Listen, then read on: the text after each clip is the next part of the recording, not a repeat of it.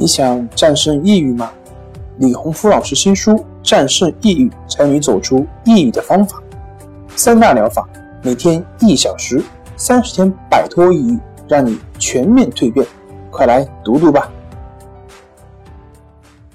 心情不好，我们聊聊吧。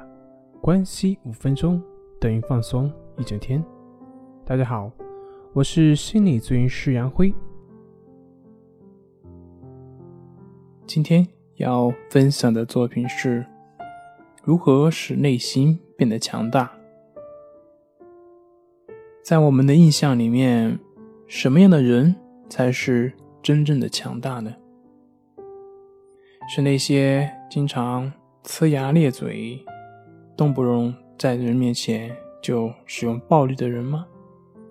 或者是那种极具攻击性的人呢？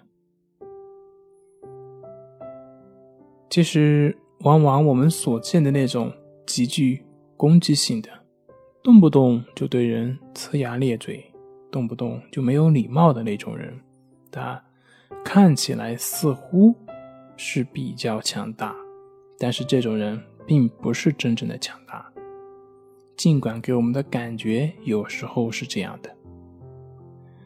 我们学心理学的，不会去看他的表面是什么样的。我们会去看这个表面的背后是什么？一个人为什么会那么具有攻击性？为什么会那么具有侵略性？这个侵略性的意义是什么？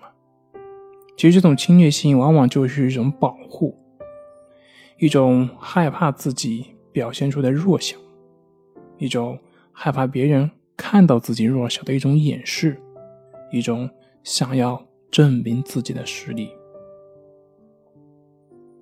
如果你不认为你自己弱小，那么你为什么要去证明呢？所以，这在根本上就是自己认为自己是弱小的。我们来看一看下面的两个场景：一个是你不断的去攻击一个人，可以是语言，也可以是身体。这个人呢，也同样的方式来反击你。第二个就是。你不断的去攻击一个人，可是这个人呢，根本不会对你有反应，任凭你用语言或者身体进行攻击，不仅他没有反过来攻击你，相反，他对你的只是包容。那么，我想在这两个场景里面，哪一种才是真正的强大呢？这种行为背后所反映出的力量，我们经常说。是人格的魅力，也就是真正的魅力的展现。这里没有成功学，也没有打鸡血，没有跟自己说我是最棒的，我是最厉害的。